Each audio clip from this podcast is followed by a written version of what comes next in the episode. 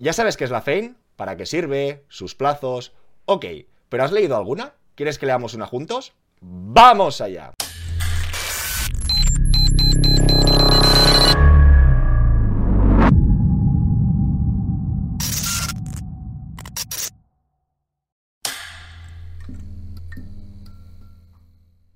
Hola a todas y todos, bienvenidos al Banquero del Pueblo. Recordaros que actualmente trabajo en una entidad financiera y cuando lleguemos a 100.000 suscriptores nos veremos las caras.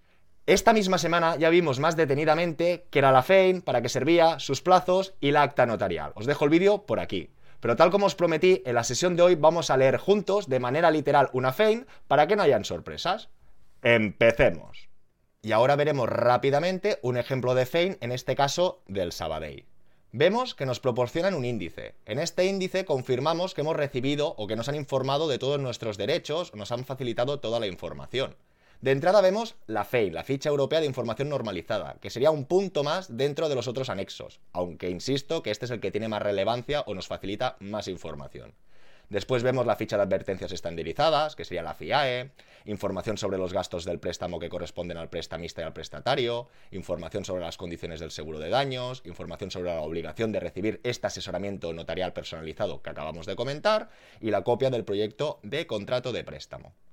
Y aquí podríamos leer, lo podéis poner en pausa, poner a velocidad más lenta y podéis ver todo lo que nos comentan. Para no alargar mucho el programa iremos un poquito a saco. Y dicho leído esto, tendríamos que adjuntar nuestra firma. Ahora ya veríamos como tal la FEIN, Ficha Europea de Información Normalizada. El presente documento se extiende para los titulares de la operación, en fecha, y también recordaros que esta FEIN tiene una caducidad. De manera estándar son unos 45 días. Si firmamos la FEIN el 1 de abril, tenemos que intentar firmar la compraventa antes del 15 de mayo. Seguro que cada entidad puede ser un poco más pejillera en este aspecto, pero tenemos que ser conocedores de su validez para tampoco dilatarlo mucho. Aquí veríamos los datos del prestamista y aquí empezaríamos a ver características principales del préstamo. El importe y la moneda. Principios eran euros y cuánta pasta pedimos. La duración. En este caso eran 30 años, 360 meses. Aquí nos detallarán las bonificaciones. Seguro del hogar, ¿cuánto cuenta? Pues un 0,1. El ingreso de la nómina o de la pensión, los ingresos, 0,40. Y aquí cada uno tendrá que leer las características o condiciones de financiación y que le cuadren con la oferta que le ha dicho el gestor comercial o con la idea que él tenía preconcebida. Aquí nos detallarán los intereses que se pagarán, etcétera. Estos ya son datos estándar que lo que es realmente importante es que sepamos pues dicha financiación, cuánto importe estamos pidiendo y más adelante veremos, por ejemplo, la garantía, sobre esta garantía qué porcentaje estamos hipotecando, si seguimos bajando llegaremos al tipo de interés. ¿Qué estamos firmando? Muchos me preguntáis por la TAE. La TAE a mí me da un poco igual. Si habláramos de plazo fijo, lo que más importa es la TAE.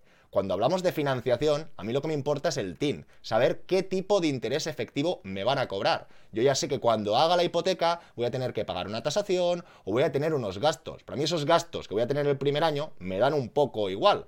O sí, correcto, el seguro de casa lo vamos a ir pagando cada año, pero ya lo tengo contextualizado. Lo que quiero saber es la hipoteca, dicha financiación, qué tipo de interés me aplican.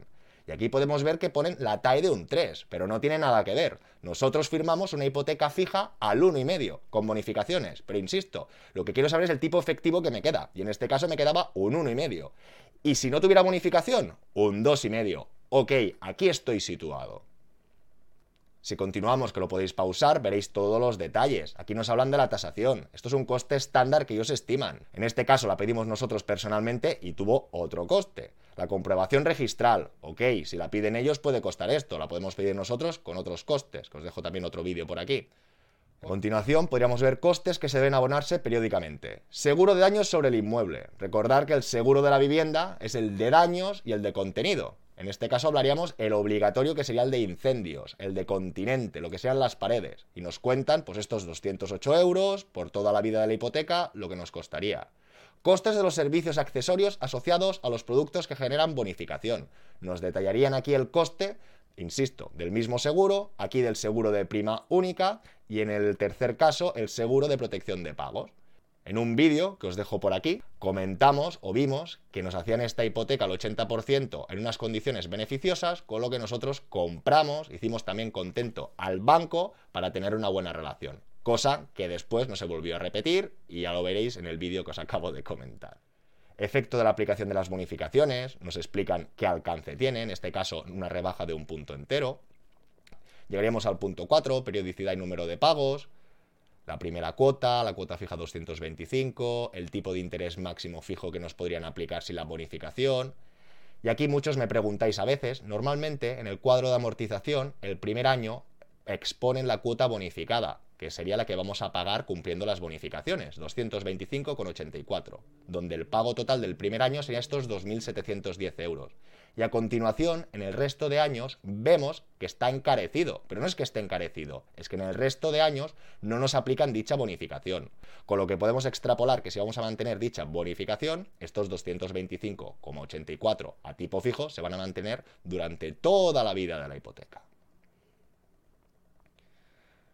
Aquí nos hablarían de otras obligaciones, tener una cuenta abierta, tener suscrito en el momento de la firma un seguro de daños sobre la finca hipotecada. Y no me voy a entretener más. Aquí hablarían del reembolso anticipado, de aquellas comisiones, que os dejo otro vídeo por aquí, que calculamos el tema de la pérdida esperada, que lo veremos a continuación, aquí las reclamaciones. Quiero decir, hay mucha paja. Realmente, al final de una hipoteca, lo que nosotros tenemos que saber es el capital, el tipo de interés y las bonificaciones. Todo lo demás, los derechos, no derechos, ser conocedores o no, es algo estándar que a mí me da un poquito igual, porque realmente insisto que el notario no te hace asesoramiento. El asesoramiento al final es la hipoteca que tú vayas a tener o has conseguido peleándote. Y sí que llegaríamos aquí al final de dicha FEIN y enlazaríamos con los otros documentos que hemos visto al inicio de firmarla ficha de advertencias estandarizadas, ejemplos de los efectos de la aplicación de las bonificaciones. Pues te explican cómo te afecta o no te afecta dicha bonificación. El deudor asume el pago de los siguientes gastos asociados, la tasación, la copia de la escritura si se solicitase o fuera el caso, etcétera, etcétera, etcétera. Cálculo de la pérdida financiera, que es lo que os decía del vídeo. Ejemplo. Información sobre los gastos del préstamo, vuelven a insistir información sobre el seguro de daños.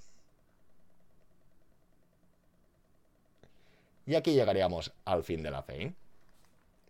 Disculpar si le he pasado muy deprisa, pero insisto, podéis poner velocidad más lenta o pausarlo, pero que no tiene mucho mérito, no tiene gran mérito leerla o verla. Lo que tiene mérito realmente es luchar con la entidad financiera para conseguir unas buenas condiciones y luego tendremos que ver o comprobar que efectivamente las condiciones que nos ha dicho, si nos ha dicho un 1,5 fijo, lo que no podemos ver en la FEIN bonificado es que pone un 2,5. Ahí se os dice, no, no, no te, no te preocupes, leches. La FEIN tiene que ser un sinónimo, una transcripción real de la oferta que nosotros pensamos que vamos a firmar. Ahí, sin ningún tipo de duda. Espero que os haya gustado la sesión de hoy. Si es así, darle like y suscribiros. Espero todos vuestros comentarios y preguntas y nos vemos muy pronto con más y mejor. ¡Hasta luego!